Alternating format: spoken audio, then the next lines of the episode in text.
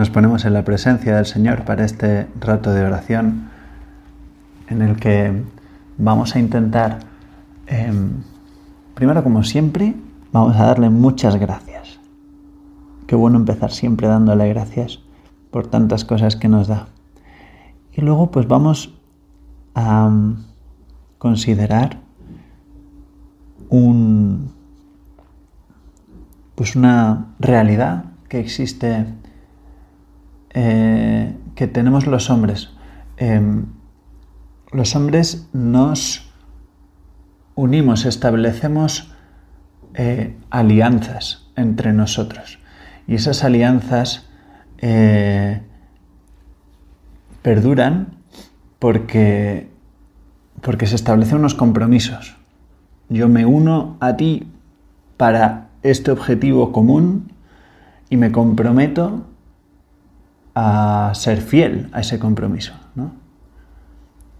Me comprometo a cumplir mi palabra. He dado mi palabra y la cumplo. ¿no? Entonces el compromiso. El compromiso es una cosa muy humana, muy necesaria. Em, primero, las personas son dignas de nuestro compromiso.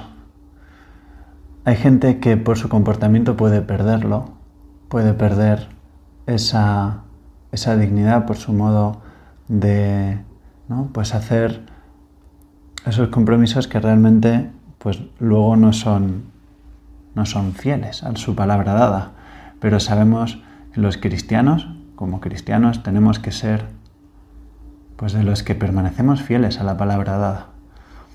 Jesús dice, sea vuestro sí sí y vuestro no no. Lo que pasa de ahí viene del maligno. Tenemos que ser muy leales.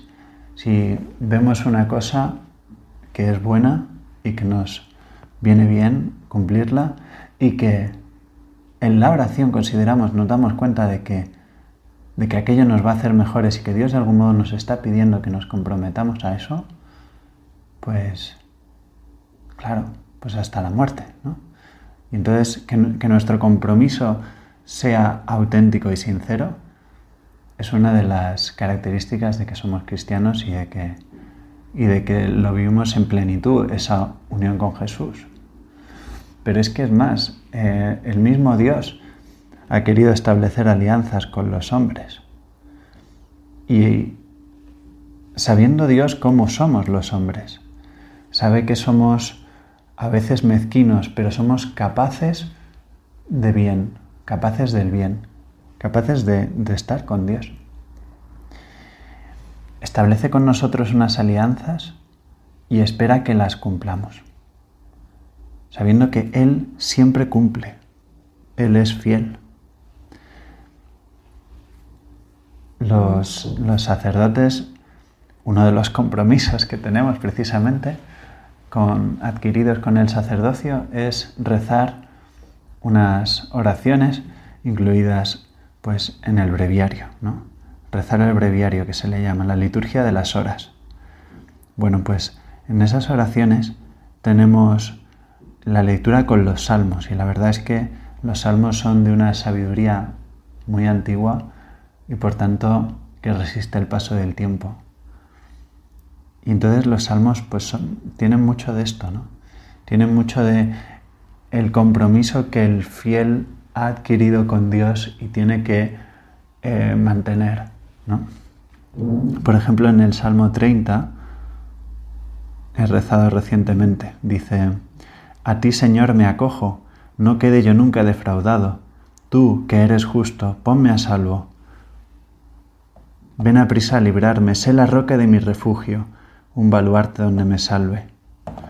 Y luego, pues, sigue otro salmo, también el 41, que considera pues esta fidelidad también en las dificultades. Las dificultades vienen, porque pues toda aventura, la vida es una aventura, pues para mostrar la valía también del héroe, de la persona que se enfrenta pues a esos retos, pues tiene que haber, tiene que pasar por dificultades.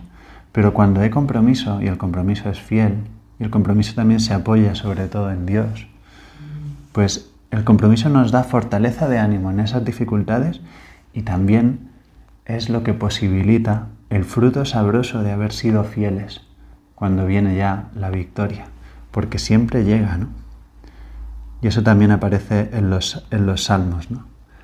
Ese salmo que he dicho antes acaba diciendo, ¿por qué te acongojas, alma mía? ¿Por qué te turbas? Espera en Dios, que volverás a alabarlo. Salud de mi rostro, Dios mío. Espera en Dios, que volverás a alabarlo. Ese compromiso que adquirimos con Dios es un compromiso esperanzado. Sabemos que,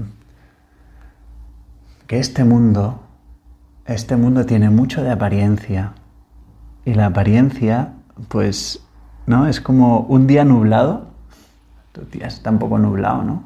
Pues un día nublado, pues no deja de estar el sol ahí. Lo pasa es que la apariencia es día nublado, día pesado, tal.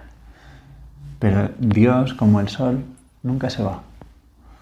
Dios está diciendo, venga, que eres mi hijo, disfruta de los dones que te he dado, aprovechalos, eh, ejerce esa posibilidad que tienes como persona de, superar las dificultades en pro de tu compromiso, o sea, apoyándote en ese compromiso que has dado, que también te hace, te da la fortaleza para vencer, ¿no?